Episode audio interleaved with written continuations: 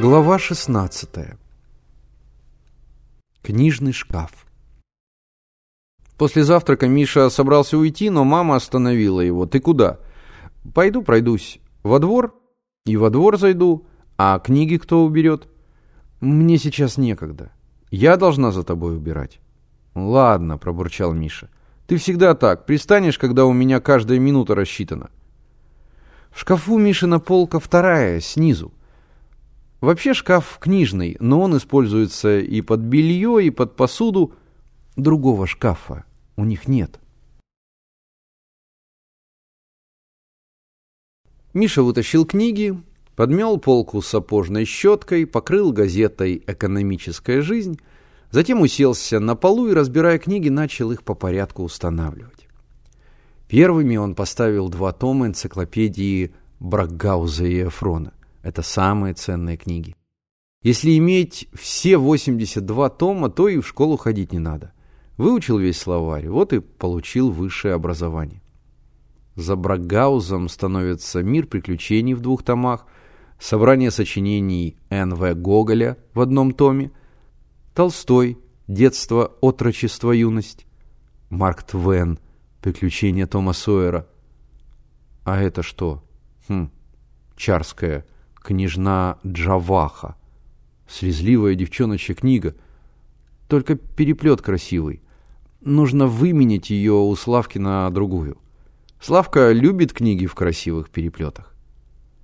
С книгой в руке Миша влез на подоконник и открыл окно. Шум и грохот улицы ворвались в комнату. Во все стороны расползалась громада разноэтажных зданий — Решетчатые железные балконы казались прилепленными к ним, как и тонкие пожарные лестницы.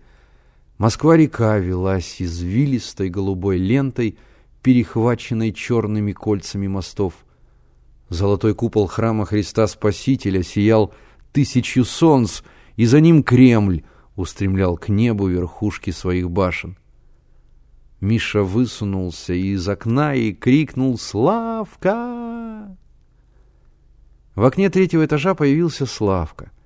Болезненный мальчик с бледным лицом и тонкими длинными пальцами.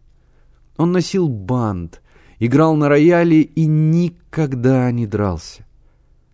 Его мать — певица, а отец — главный инженер фабрики имени Свердлова, той самой фабрики, где работают Мишина мама, Генкина тетка и многие жильцы этого дома. Фабрика долго стояла — а теперь готовится к пуску. «Славка!» — крикнул Миша. «Давай меняться!» Он потряс книгой. «Шикарная вещь! Княжна Джаваха! Зачитаешься!» «У меня есть эта книга». «Неважно, смотри, какая обложка, а! Ты мне дай овода!» «Нет». «Потом сам попросишь, но уже не получишь». «Ты когда во двор выйдешь?» — спросил Слава. «Скоро». «Приходи, Генки, я буду у него». «Ладно». Миша слез с окна, поставил книгу на полку. Пусть постоит. Осенью в школе он ее обменяет. Вот это книжечки. Кожаный чулок, всадник без головы, 80 тысяч верст под водой, в дебрях Африки, ковбои, прерии, индейцы, мустанги. Так, Теперь учебники Киселев, Рыбкин, Краевич, Шапошников и Вальцев, Глезер и Петцольд. В прошлом году их редко приходилось открывать. В школе не было дров, в замерзших пальцах не держался мел. Ребята ходили туда из-за пустых, но горячих даровых щей.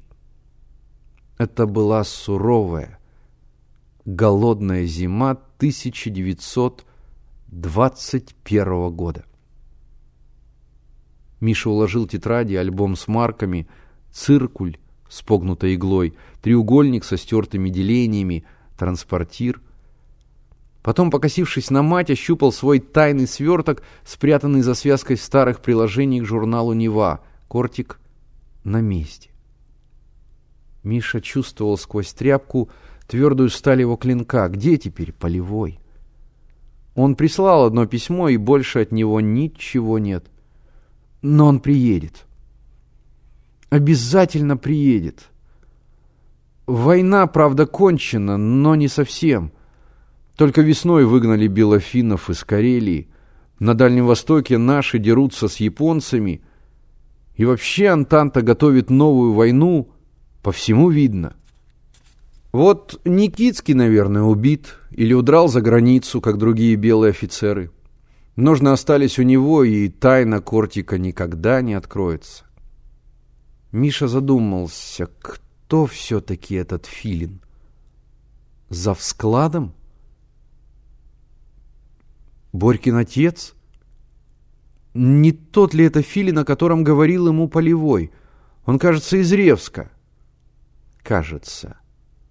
Миша несколько раз спрашивал об этом маму, но мама точно не знает. А вот Агриппина Тихоновна, Генкина тетка, как будто знает. Когда Миша спросил ее о Филине, она плюнула и сердито загудела. «Не знаю и знать не хочу, дрянной человек!» Больше ничего Агриппина Тихоновна не сказала, но, видно, что-то знает. Только говорить не хочет. Строгая женщина, высокая такая, полная. Все ее боятся, даже управдом. Он льстиво называет ее наша обширнейшая Агриппина Тихоновна. К тому же делегатка, самая главная женщина на фабрике. Один только Генка ее не боится. Чуть что начинает собираться обратно в Ревск. Ну, Агриппина Тихоновна сейчас же на попятную. Как же узнать все-таки про Филина? Не догадался он спросить у Полевого его имя-отчество. Миша вздохнул, закрыл шкаф и отправился к Генке.